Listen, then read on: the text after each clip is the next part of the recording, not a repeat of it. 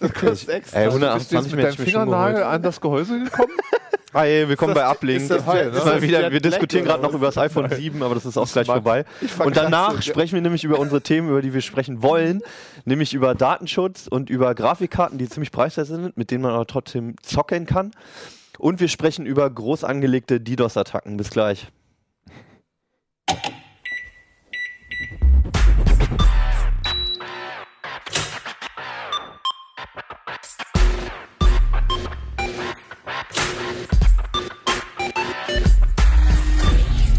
CT Uplink.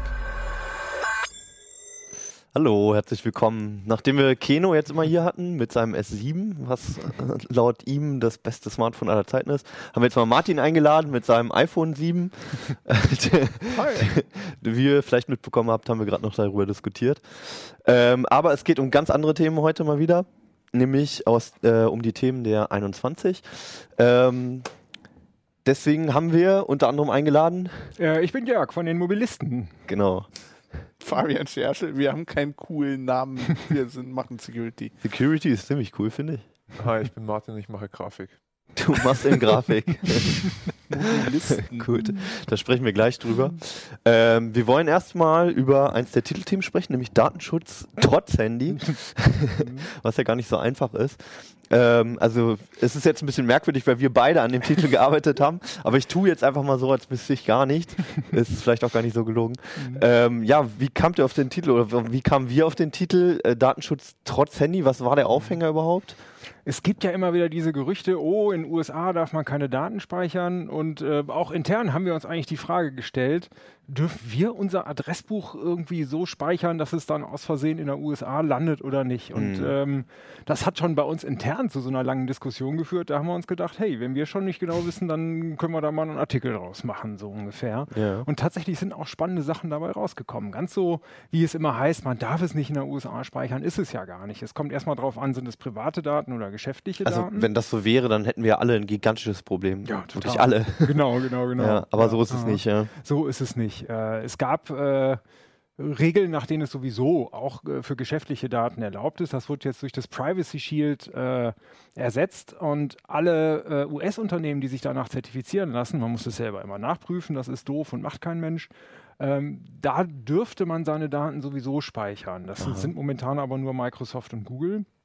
Welches Ähm, Zertifikat ist das? Privacy Shield. Man muss Ah, ja. eigentlich selber nachgucken als Anwender, ob es gilt und ob die auch ihre Verlängerung richtig gemacht haben. Das ist ganz schöner Murks irgendwie. Das hilft einem nicht richtig weiter. Also wenn man es richtig machen will, äh, sollte man schon gucken, seinen Kram auf EU-Servern zu lassen. Mhm. Auch ähm, weil es völlig undurchsichtig ist, äh, was jetzt wo landet, so ungefähr. Und äh, der Titel, der beschäftigt sich hauptsächlich damit, wie man diesen ganzen Kram auf dem Handy jetzt auch umsetzt, tatsächlich. Genau, ihr habt es unterteilt, ne? Also am Anfang ist ein Artikel erstmal, der, der das weiter wiedergibt, Genau. was du gerade gesagt hast, ob es Holger- ein juristisches Problem ist, ne? Genau, Holger berichtet über das juristische Problem. Was darf man wo speichern? Welche Daten sind überhaupt die kritischen? Und da merkt man zum Beispiel, dass es auch einige Privatdaten sind. Weil das, was man nicht speichern darf eigentlich, äh, oder äh, die Sachen, die unter das Datenschutzgesetz fallen, sind die personenbeziehbaren Daten.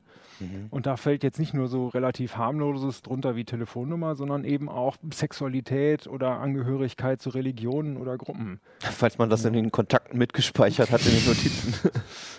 Manchmal eben schon. Ja, klar, Wenn also es passiert den- halt, ne? Wenn Ja. die Mail kommt, Newsletter, Transgender und sowas Mhm, und alle klar. stehen da drin, zack, das sind dann schon mal die Daten, die nicht so ohne weiteres raus dürfen. Okay. Oder auch wenn das äh, Partei-Adressbuch irgendwie äh, dann auf einmal sagt, äh, wer noch in der ganzen Partei ist. Mhm. Ich meine, man selber, äh, die privaten Daten, die eigenen privaten Daten sind gar nicht so sehr das Problem, sondern die der anderen. Mhm. Wenn ich mich irgendwo anmelde in einer komischen Gruppe, pf, ist das ja meine Sache.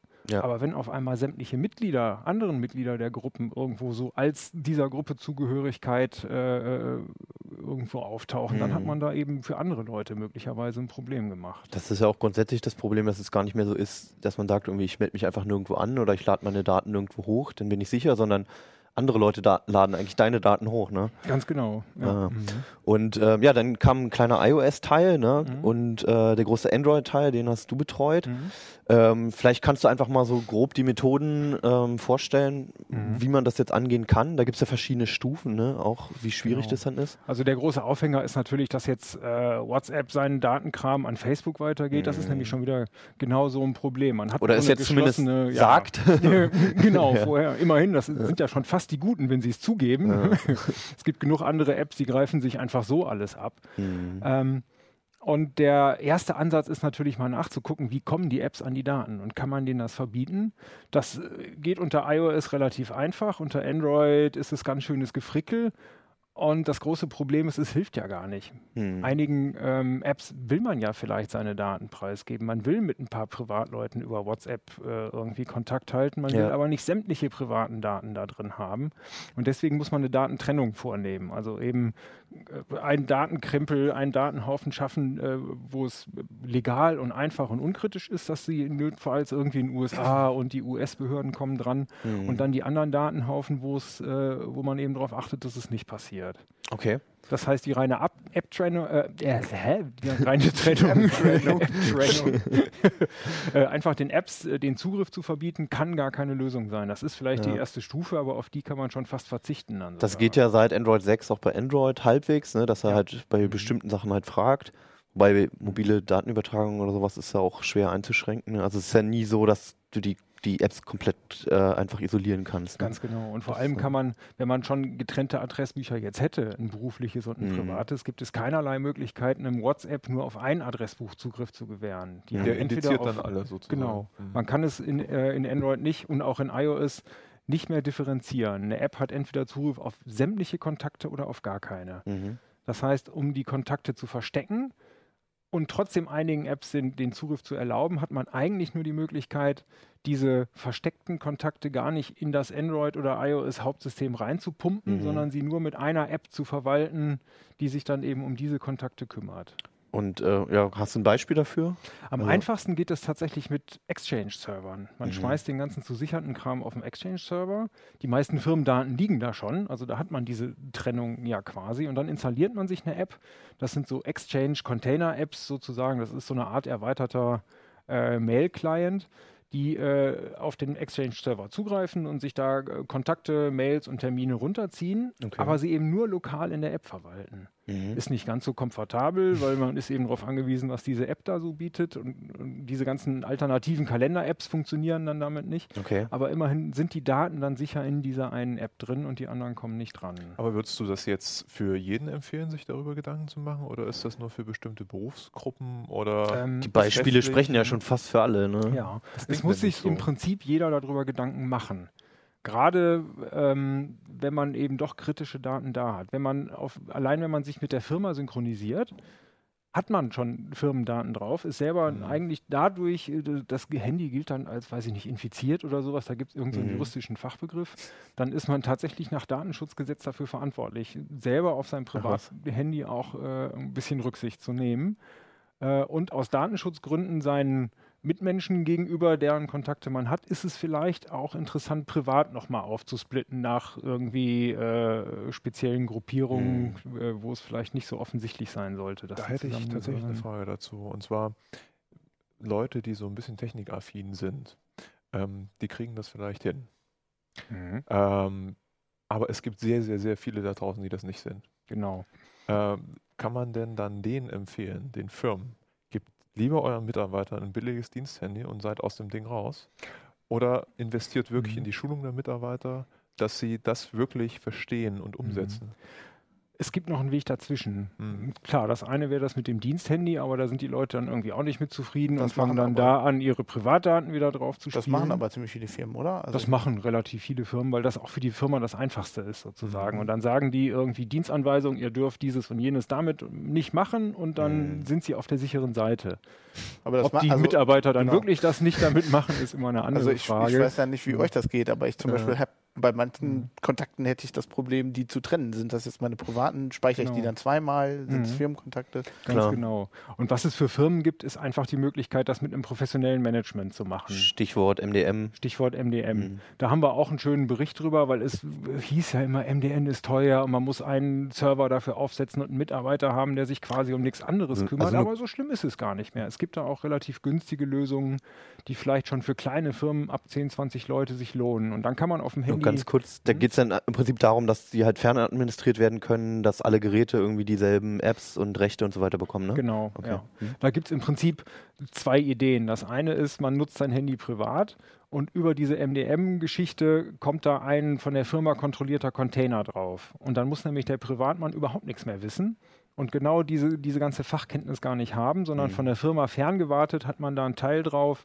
äh, wo die ganzen kritischen Daten reinkommen. Und die Software äh, achtet selber darauf oder die Admins achten darauf, dass da nicht großartig was passieren kann. Das ist die professionelle Lösung, die hat auch ein paar Nachteile. Zum Beispiel, wenn Android Backup und, und wenn Android gar keinen Zugriff hat auf die Daten, Mhm. wenn ein Firmenkontakt anruft, sieht man nur die Telefonnummer, weil Android ja den Namen gar nicht rausfinden kann, weil es da gar keinen Zugriff zu hat. Mhm. Da gibt es dann auch wieder ein paar Lösungen, um, um da irgendwie so ein bisschen was zu machen, aber das ist dann immer schon wieder ein Abwägen, was dann eigentlich die Firma macht. Ist das, also in welchem, von welchem Umfang sprechen wir da denn in, in dem Fall? Also mir fällt auch noch der Fall ein, man hat irgendwie eine Familie mit fünf, sechs Mitgliedern und will da halt die Geräte halt kontrolliert haben. Oder halt hat nur eine Zahnarztpraxis oder eine Anwaltskanzlei oder so mit so einer Handvoll Mitarbeiter. Ist das auch was, wo man dann schon MDM machen sollte, könnte? Oder ist das overpowered? Vielleicht könnt ihr kurz sagen, Mhm. MDM, was bedeutet die MDM Abkürzung? ist äh, äh. Mobile Device Management. Mhm. Das ist genau die Geschichte, wo man äh, versucht, eine kontrollierte Umgebung auf Privathandys äh, reinzubasteln. Dann können die Leute ihr Privathandy völlig ohne Einschränkungen benutzen, können darauf WhatsAppen, was sie wollen, aber die Firmendaten sind in einem geschützten Container. Ähm, inzwischen gibt es günstige MDM-Lösungen Mhm. tatsächlich. Man kann die bei Dienstleistern mieten. Das kostet irgendwie 3 Euro oder ab 3 Euro geht es aufwärts Okay. pro Gerät pro Monat. Äh, und man kann sich das sogar von Beratern einrichten lassen. Also die Einrichtung ist das Komplizierte, Ja. einmal mit denen zu diskutieren, wer darf was und die Das- richtigen Häkchen. Da gibt es so. Lösungen von Telekom und Vodafone, glaube Ja, ich, ne? was aber genau. nichts mit den Mobilfunkverträgen an sich Genau, zu tun genau, hat. Ne? genau. Die, die Mhm. sind nur Telekom äh, und Vodafone versuchen, wie auch andere in diesen Bereich reinzukommen, aber es das heißt nicht im geringsten, dass sämtliche Mhm. Mitarbeiter jetzt genau einen Telekom-Vertrag auch haben müssen, Okay. so ungefähr. Das sind gute Lösungen und es lohnt sich durchaus, äh, als kleine Firma darüber nachzudenken. Okay. Gerade weil es kompliziert Mhm. ist. Also es sind schon ganz schön viele Seiten, die da zusammengekommen sind, um das ganze Gefrickel da Ja. zusammenzubasteln. Ähm, Aber es ist gut, zumindest kann man es auf einen Blick mal sehen. Ja, Weil wenn man ja. jetzt anfängt, Mhm. ich weiß das selber, im Internet Mhm. zu googeln und zu schauen, wie macht man das eigentlich, ist gar nicht so trivial. genau. Und gerade die MDM-Lösungen sind auch immer einfacher geworden. Mhm. Da Also ist noch die größte Entwicklung. Vor allem bei so. Sicherheitsthemen, ne, klar, du kannst es irgendwie aus, aus dem Forum rausziehen irgendwo, aber ob dann die Daten nicht doch irgendwo rauströpfeln oder so, das weißt du halt nie so richtig, ne, wenn Ja. du dich nicht richtig eingelesen hast, ja. Ganz genau. Und für Privatleute sind vielleicht diese Exchange-Lösungen die interessanteste, weil man kann einen Exchange-Server sich auch für relativ wenig Geld überall mieten. Das geht auch bei 1 Euro Mhm. jetzt los. Oder wenn man eine Website hat, kann man beim Provider mal gucken, ob es nicht mit drin ist, sowieso Mhm. im Programm. Äh, Und wenn man da alles drauf speichert, dann hat man zumindest schon mal Mail, Kontakte und Termine und vielleicht auch Notizen an einer sicheren Stelle, muss einmal die App installieren, einmal die richtigen Haken setzen und dann ist der Bereich schon mal abgesichert. Man Okay. kann da nur eben keine getrennten Apps haben. Mhm. Aber wenn man es so richtig möchte, einfach mit den, den Apps, dann muss man wahrscheinlich eine kleine Menge Geld doch mal in die Hand nehmen, allein für den Exchange-Server Ja. oder so, ne? Ganz Okay. genau. Eine Lösung gäbe es noch für ähm, Samsung-Käufer, Ja. weil genau so ein abgetrennter Container, Mhm. der wirklich keinen Kontakt zum Android-Hauptsystem hat, das gibt es bei Samsung als, als äh, Speziallösung. Snox, oder? Als dieses Nox oder MyNox Mhm. ist es. Unter Nox verkaufen die vier verschiedene Dinge, die eigentlich wenig miteinander zu tun haben.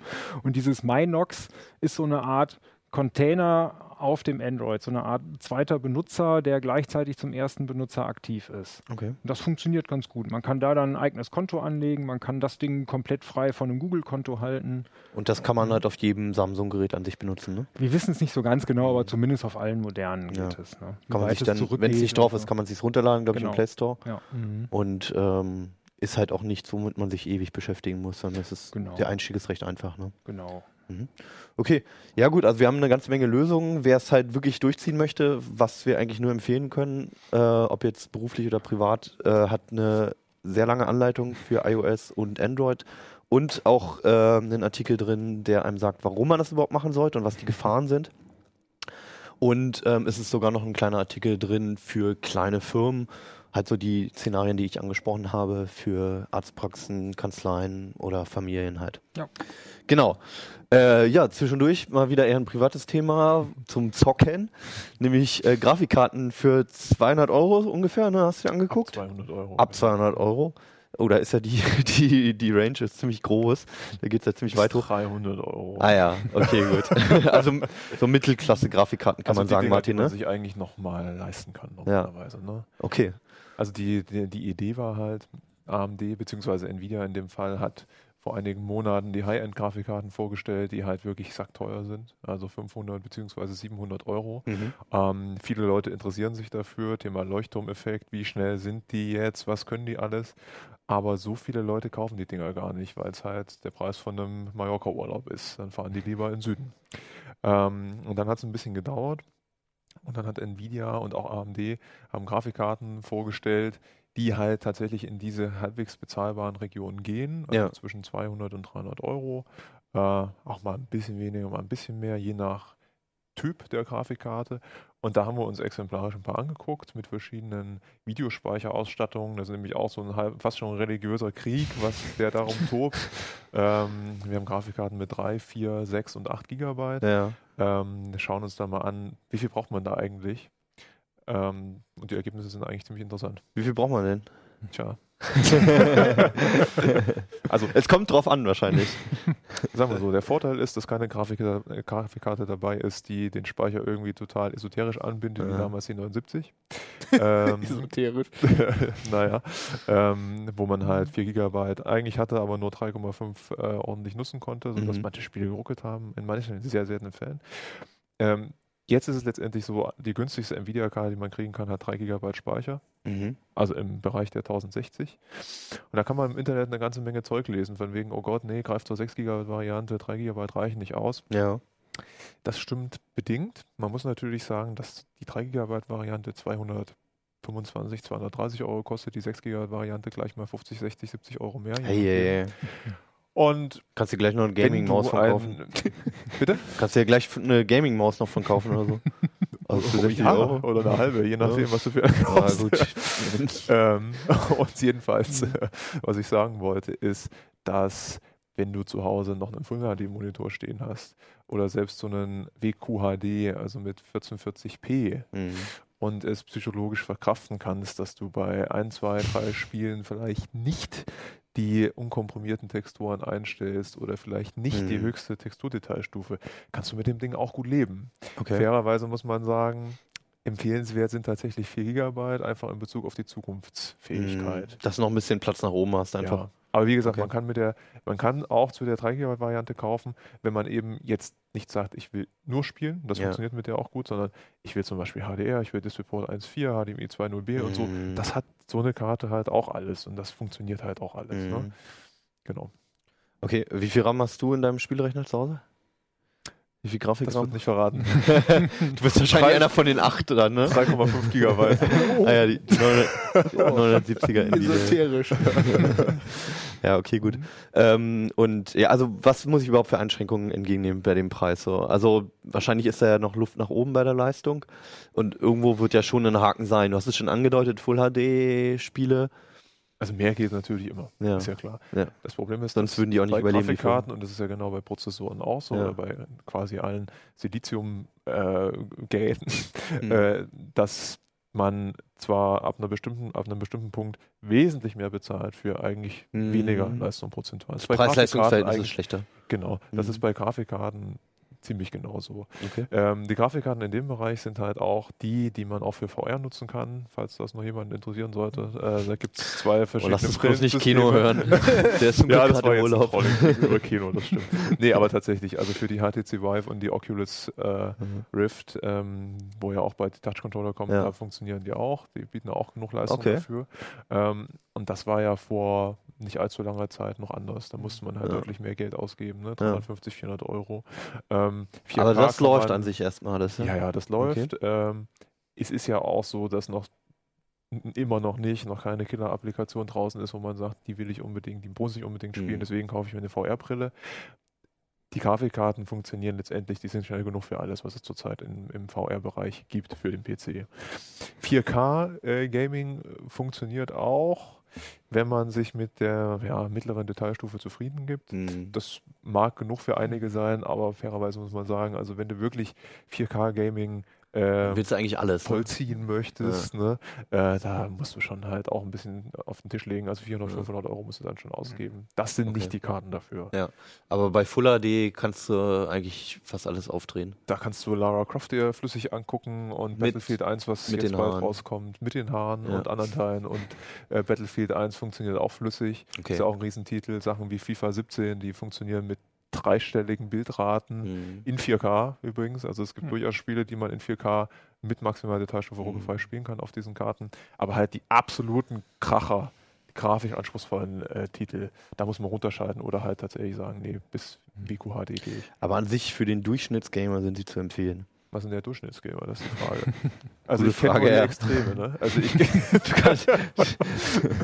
Leute, Okay. die nicht schreien, Wo wir wieder bei den 8 wegrennen, Gigabyte sind. wenn das Anti-Aliasing vielleicht nicht perfekt ist. ist das nicht der, Kannst du dir nicht vorstellen. Nee, das kann ich mir nicht vorstellen. Wie jetzt? ja, Hier übrigens die dicken Lüfter sehe. Ist irgendwie lüfterlose Grafikkarten äh, noch ein Thema? Gibt es Ja, da ja. irgendwas Vernünftiges in dem Preisrange? Also lüfterlose Grafikkarten befanden sich immer ungefähr in dem Preisbereich bis 120 Euro. Das ist immer noch so. Hm. Hm. Ähm, wir werden jetzt bald sehen, im Oktober, das ist ja bald, äh, wird Nvidia noch eine neue Grafikkartengeneration vorstellen, beziehungsweise Serie die 1050. Die geht dann wahrscheinlich so in den Bereich von 150 Euro, soll auch Mhm. ohne zusätzliche Netzzeitzuführung auskommen. Da Ah. ist es dann möglich. Ich das weiß ist es nicht. gehobenes Bürosegment, oder? Na ja, bitte. Naja.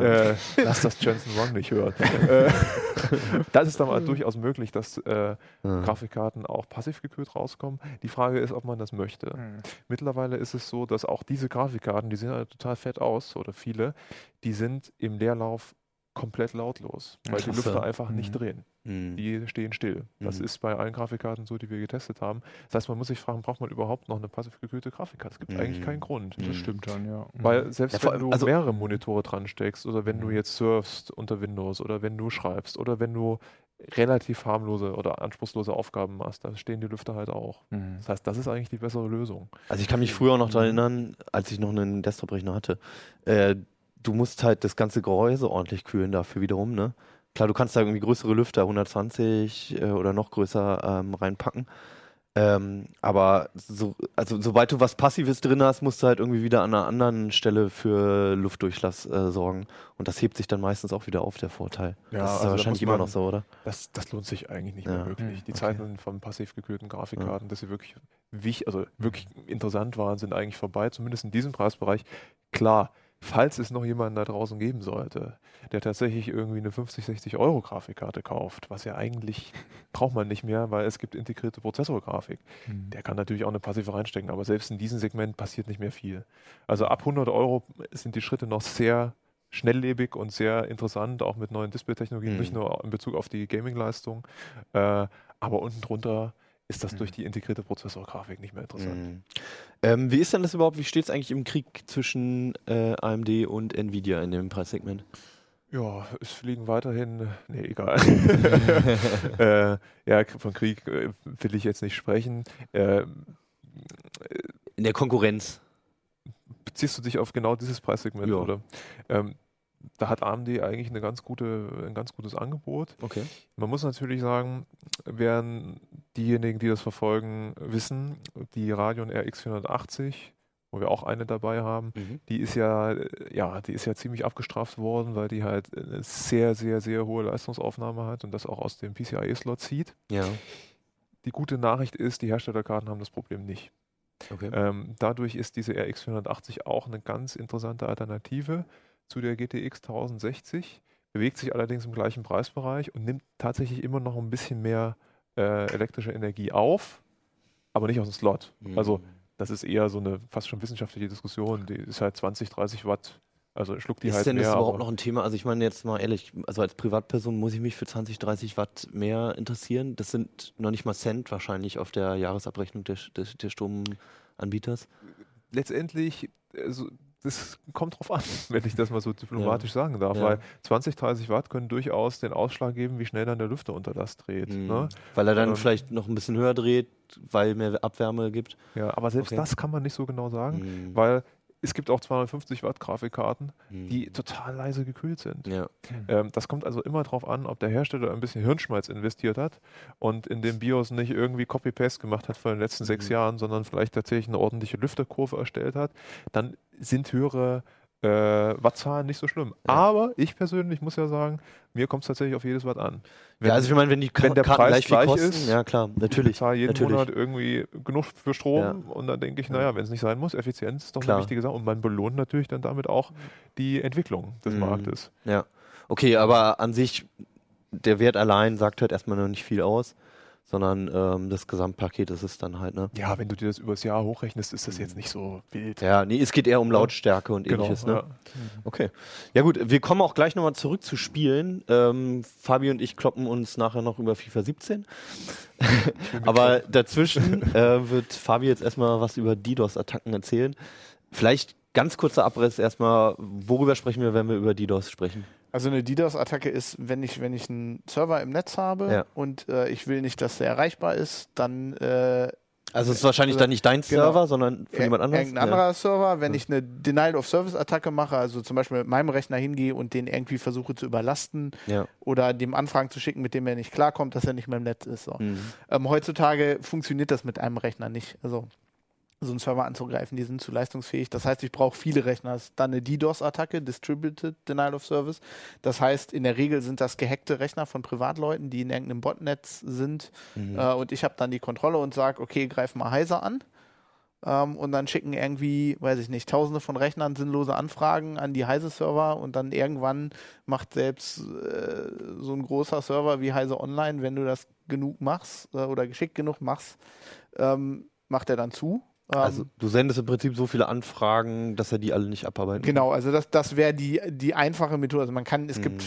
viele verschiedene Methoden. Also man kann entweder direkte Anfragen schicken, also man kann äh, man kann es relativ geschickt machen, zum Beispiel so, dass die Anfragen aussehen wie echte. Mhm. Also dass ich dann als Seitenbetreiber fast keine Möglichkeit mehr habe, die von echten Anfragen zu unterscheiden. Dann kann ich die sehr schwer rausfiltern. Ähm, es gibt äh, was, das nennt sich eine Reflection-Attacke. Mhm. Da brauche ich eigentlich zum Beispiel gar nicht mal so ein großes Botnet, sondern ich suche mir andere Server im Internet, die irgendwie schlecht konfiguriert sind. Ähm, nimmt man oft DNS-Server oder NTP, das ist dieses Zeitsynchronisationsprotokoll. Mhm. Ähm, und weil die ja, weil das ja große Server sind und die eine richtig dicke Leitung haben, nehme ich die dann und schieße sie auf den Heise-Server und dann habe ich halt ganz viele, ganz viele dicke Server, die angreifen und äh, das ist halt auch relativ schwer zu verteidigen. Aber Sprich- vielleicht, Ja. Entschuldigung, darf ich nur, nur, nur für Leute da draußen, also das heißt aber, die Rechner dieses Botnets, die müssen schon mal durch irgendwas infiziert worden sein, Genau. damit man sie steuern kann und dann irgendwie auf Heise oder andere Kanäle Ja. versucht zu hetzen. Ne? Also ganz früher war das so, da waren DDoS-Attacken irgendwie so ein bisschen so eine, so, so eine nervige Angelegenheit, die man aber eigentlich aussitzen konnte. Also wir kennen das alle, irgendein Spielehersteller hat irgendwas gemacht, das gefiel Leuten nicht oder Anonymous, die hatten mal so ein Tool, das hieß äh, Low Orbit einkennen. Mhm. Das haben sich halt Leute freiwillig auf ihrem Rechner installiert und dann gab es irgendwie einen IRC-Channel, da war dann drin, wir greifen jetzt irgendwie, was weiß ich, irgendwen an und dann haben die alle auf den Knopf gedrückt und dann ging's los. So. Ähm, Wahrscheinlich nur für die ASCII-Art. oder so, äh, ja, for the lols, basically. Ähm, heutzutage ist es halt so, das ist eine Industrie. Das ist genau wie die Malware-Industrie. Also es gibt Leute, die äh, machen Trojaner auf Rechner, die stellen sich so ein Botnet zusammen, die verkaufen dieses Botnet oder vermieten das dann an andere Leute. Mhm. Und du kannst jetzt zum Beispiel halt irgendwie in äh, dunkleren Teilen des Internets kannst du Dienste mieten, hast du ein Webinterface, du überweist den Bitcoin und dann sagst du, ich möchte einen Angriff von der und der Stärke auf den und den Server fahren. Aha. Das haben wir zum Beispiel, also ich habe vorhin gerade nicht also online aus Spaß gesagt, also im Mai Ja, genau, Ja. da wollte ich gerade hinaus. Also, du hast es jetzt äh, auffällig oft erwähnt, die heiße Server. Äh, Also ein Kollege hat ein, äh, eine, eine Meldung geschrieben, ähm, die Leuten nicht gefallen hat. Mhm. Ähm, und dann haben wir, haben die Admins gemerkt, dass äh, unsere Seite eine Zeit nicht erreichbar war, dann haben sie da, also haben sie versucht, diese, den Angriff zu blocken, dann haben die sich wieder verlagert. Ähm, und wir haben jetzt äh, festgestellt, dadurch, dass, also es gab einen Dienst, einer von diesen Diensten, der hieß VDOS. Mhm. Ähm, das war halt so ein DDoS-Service äh, aus Israel, der ist jetzt äh, gehackt worden. Und die haben halt die Logs im Internet verteilt. Und äh, als ich mir die angeguckt Der habe. DDoS-Service wurde Genau, gehackt. der wurde von anderen Leuten irgendwie gehackt. Die äh, Betreiber sind mittlerweile festgenommen worden. ähm, und dann habe ich mal so in die Liste geguckt, habe nach Heise-IPs gegrabt und habe gesehen, oh, das war wohl der Dienst, den die damals, also den Ach. der Typ äh, Ja. oder wer auch immer, äh, gebucht hat, um uns anzugreifen. Und dann kannst du dann ganz genau sehen, dass welche verschiedenen Angriffsmethoden die machen. Jetzt würde ich ja doch gerne mal wissen, um was für eine Meldung es damals ging. Ähm, das war eine zu Untergrundnetzwerken. Okay. Also, ähm, äh, da hat äh, ein Kollege recherchiert ähm, über, über Darknet und, und, und solche Mhm. Netzwerke. Und da fühlte sich jemand auf die Füße getreten, offensichtlich. Da macht man sich natürlich Feinde. Also bei Mhm. sowas passiert das. Wir hatten jetzt vor kurzem den, den Fall, es gibt so einen Security-Blogger, Blogger, Brian Krebs heißt der, Mhm. ähm, der ist relativ bekannt. Der ist gerne in Untergrundforen unterwegs und ähm, recherchiert zum Beispiel Kreditkartenbetrug oder Mhm. ähm, so Untergrundforen, wo halt auch irgendwie Drogen verkauft werden. Ähm, und dem wurde in der Vergangenheit wurde dem zum Beispiel schon mal Heroin nach Hause geschickt und dann wurden die, wurde die Polizei angerufen und gesagt, hier, der nimmt den ganzen Tag nur irgendwie. Es, es klingt nach einer gefährlichen Umgebung, ja. Genau, und sein, Okay. sein Blog wurde jetzt auch angegriffen. Ja. Und zwar ähm, war das von daher bemerkenswert, weil es ein sehr großer Angriff war. Das wurde aber, da ist das Google eingesprungen, ne? Zur Genau. Hilfe. Also er hatte zuerst, es gibt mehrere Anbieter, Ja. ähm, die dich halt verteidigen. Also da kannst du einen Dienst buchen. Genauso wie du die DDoS-Attacken buchen kannst, kannst Genau. du dann auch die Abwehr buchen. Genau, die Bloß leiten- legal dann auch, ne? Ja, Das die, ist ja wirklich ja. schon wie ein Krieg, ne? Ja, das Tatsächlich. ist so, Die Söldner, das ist, ja. Ja, ja. Du leitest halt quasi dann deinen Traffic in der Netz Mhm. möglichst früh. Also weil du hast bei einem DDoS-Angriff das Problem, dass es nicht nur deine Server sind. Wenn der Angriff groß genug ist, zum Mhm. Beispiel bei Brian Krebs waren das so 620 Gigabit pro Sekunde wohl Mhm. ungefähr. Das war einer der größten Angriffe, die man bis dahin gesehen hat. Wow. Ähm, da hast du dann halt auch das Problem, dass das Inbound, also dein Internet Service Provider, an dem deine Server hängen und dein Rechenzentrum, die werden halt auch alle überlastet. Mhm. Das heißt, du leitest das erst über so einen Anbieter. Äh, Brian Krebs hatte da einen Vertrag mit Akamai.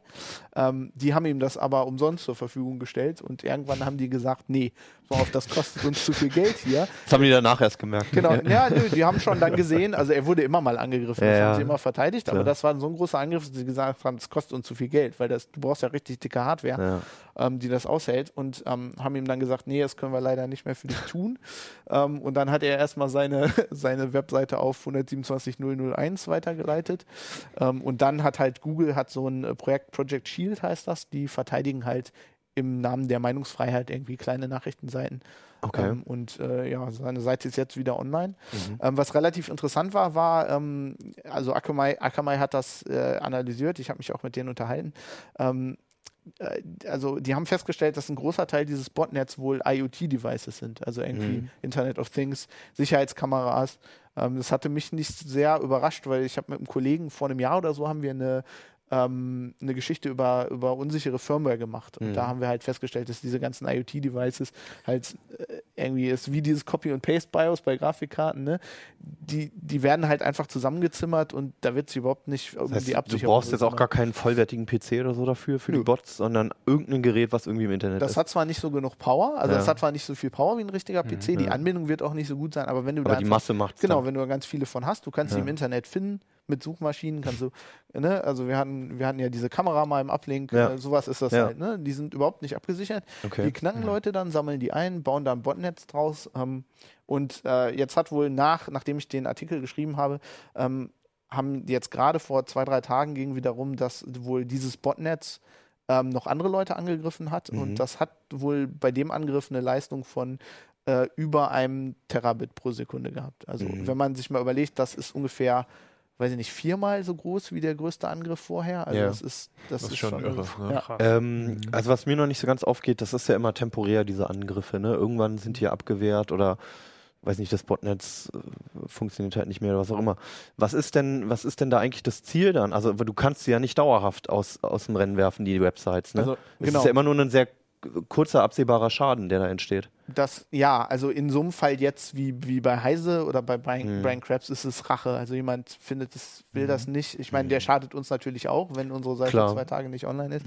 Ähm, aber eigentlich kommt diese Industrie äh, aus Erpressung. Also Mhm. äh, es geht darum, wenn man irgendwie einen großen Online-Händler hat, äh, Der dann seit, gigantische Verluste. Genau, ist seit Jahren Mhm. bekannt. Ähm, in den USA steckt da wohl auch die Mafia mit drin, ähm, dass Mhm. die halt dann die erpressen und sagen, wenn ihr zum Weihnachtsgeschäft, jetzt ist irgendwie oder Black Friday, Ja. ne, wo die halt hunderte von Millionen Umsatz an einem Tag Mhm. machen, da kannst du die halt erpressen und sagen, ja, ist eure Seite halt dann nicht online. Mhm. Ja, Ähm, wenn das der Tag dann ist, dann genau. ist der Verlust tatsächlich sehr Das ist, oder ist bei, also es gab Geschichten, dass bei Wett, äh, also bei, also es gibt ja immer diese großen Pferderennen Mhm. oder so in Australien, Mhm. zum Beispiel, dass einen Tag, dass, dass davor halt Leute erpresst wurden. Okay. Ähm, und klar, man kann das nicht, also das ist, also diese, der Angriff und die Verteidigung, das ist immer eine, eine Zeit- und Ressourcenfrage. Also Mhm. dieses Botnetz hat begrenzte Ressourcen. Mhm. Das kann ich halt nur für eine begrenzte Zeit auf ein Ziel richten.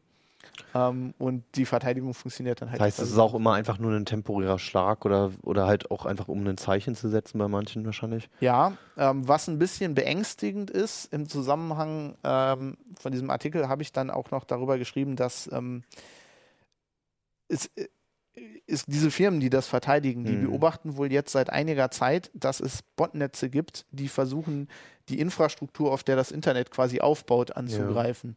Also wir reden hier von Name-Servern oder äh, solchen Dingen, also Server, die wirklich wichtig sind Mhm. äh, zum Beispiel Re äh, die Registrars von .com oder so. Und Wenn Mhm. du überlegst, wenn die down sind, dann kann ich nichts mehr erreichen, was eine .com-Adresse hat. Sind das dann staatliche Angriffe? Da wird vermutet, dass es staatliche Angriffe sind. Mhm. Also die, was die machen ist, die versuchen, also DDoS-Verteidigung ist immer, ich kaufe eigentlich mehr Bandwidth dazu. Mhm. Und die versuchen auszuloten, wie weit die denn kommen. Also die nehmen eine Angriffsart, fahren die so lang hoch, Ja.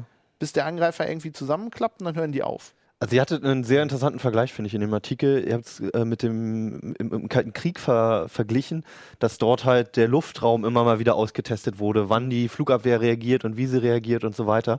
Es aber kein echter Angriff immer war. Und den Vergleich fand ich ganz gut. So ist es ja in dem Fall im Prinzip auch. Ne? Das ist noch Ja. kein ernstzunehmender Angriff. Man weiß noch nicht, was die Angreifer könnten. Aber man, man lotet halt schon aus, wo die, wo die Genau, Verteidigungsgrenzen und sind. also man geht davon aus, also dieser, dieser Vergleich war von Bruce Schneier, ist ein relativ bekannter Sicherheitsexperte, der hat da zum ersten Mal so drüber geblockt und darüber Mhm. geschrieben, dass das passiert. Ja. Und dann habe ich halt auch mehrere Firmen gefragt, die sowas machen und einige davon sagen auch klar, wir haben das beobachtet. Das ist deswegen beängstigend und man geht deswegen davon aus, dass es ein Staat war, weil ich meine, wir haben ja alle nichts davon, wenn irgendeiner die Grundfesten quasi des Internets angreift. Ganz im Gegenteil, ja. ja, also selbst die Leute, die irgendwie Blizzard angreifen, weil Ja. sie die neueste WoW-Erweiterung nicht mögen oder die Heise angreifen oder Brian Krebs, die wollen ja nicht das komplette Internet lahmlegen. Mhm. Ähm, aber wenn du dir überlegst, dass das vielleicht, ähm, also wenn irgendwann mal ein Krieg ausbricht in der Zukunft, dann ein großer, dann wird das wahrscheinlich Teil davon sein. Mhm. Also man hat schon beobachtet, ähm, als die Ukraine-Krise ausgebrochen hat, hat man auf beiden Seiten gesehen, dass da Infrastruktur äh, angegriffen wurde und Mhm.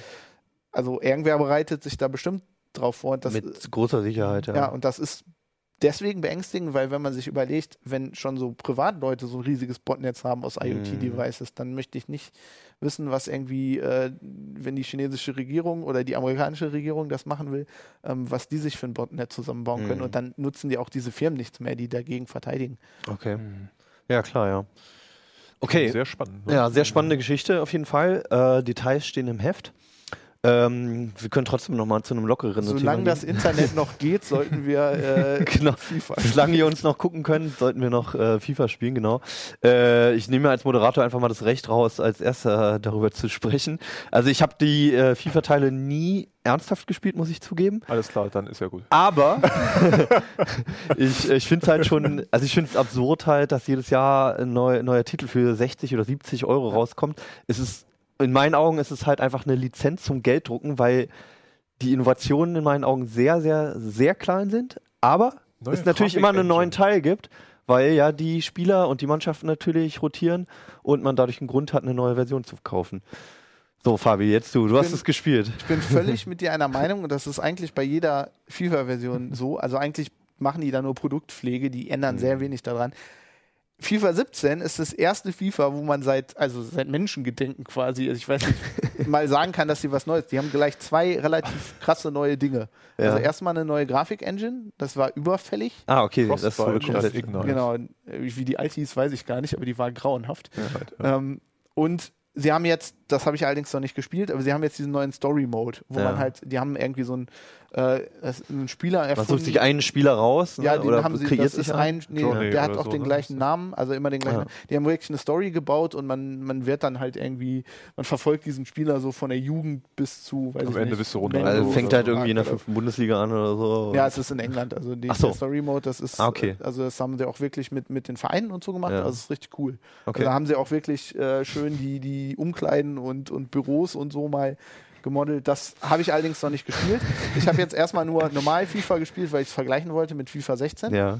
Und ich muss sagen, also die Grafik-Engine, die macht schon einiges Also die. Animationen sind auf alle Fälle der Hammer. Das ist mir so bei kurzen Anspielen auch, äh, ähm, auch aufgefallen. Das war allerdings auch schon in den Versionen davor. Ne? Da gab es, glaube ich, irgendwann mal einen Sprung. Ja, es haben sich zwei Sachen mit der neuen Engine doch sehr verändert bei den Ja. Animationen. Einmal die Stoffanimationen, die sind richtig, richtig gut. wo Also, wir wieder bei Lara Crofts Haaren sind. ja, diesmal Oh. sind es diesmal Ja, ja. die Trikots von Es müssen Dinge äh, im Wind flattern, richtig? Genau, von Ja. Emre Can. Die, also es sieht richtig gut aus und äh, ich muss sagen, also die Gesichter und die, ähm, also FIFA 16, 15, das war immer irgendwie komikhaft. Also wenn du Okay. da gesehen hast, ich, der Spieler ärgert sich jetzt, weil er daneben geschossen hat, das sah immer irgendwie so clownmäßig Man hat es dem Ganzen nicht so richtig abgenommen. Genau, also man hat gesehen, dass die sehr viel, also ich habe das Gefühl gehabt, dass sie Motion Capturing sehr gut gemacht haben, aber dass die Engine das einfach nicht umsetzen konnte. Mhm. Okay. Das ist jetzt viel besser. Also die Frostbite Engine kann vor allem, jetzt, jetzt bin ich mal so kleinlich wie du, Ich höre dir die gespannt Augen zu. sind unglaublich. Also vorher hat man immer das Gefühl gehabt, dass die Spieler tot sind.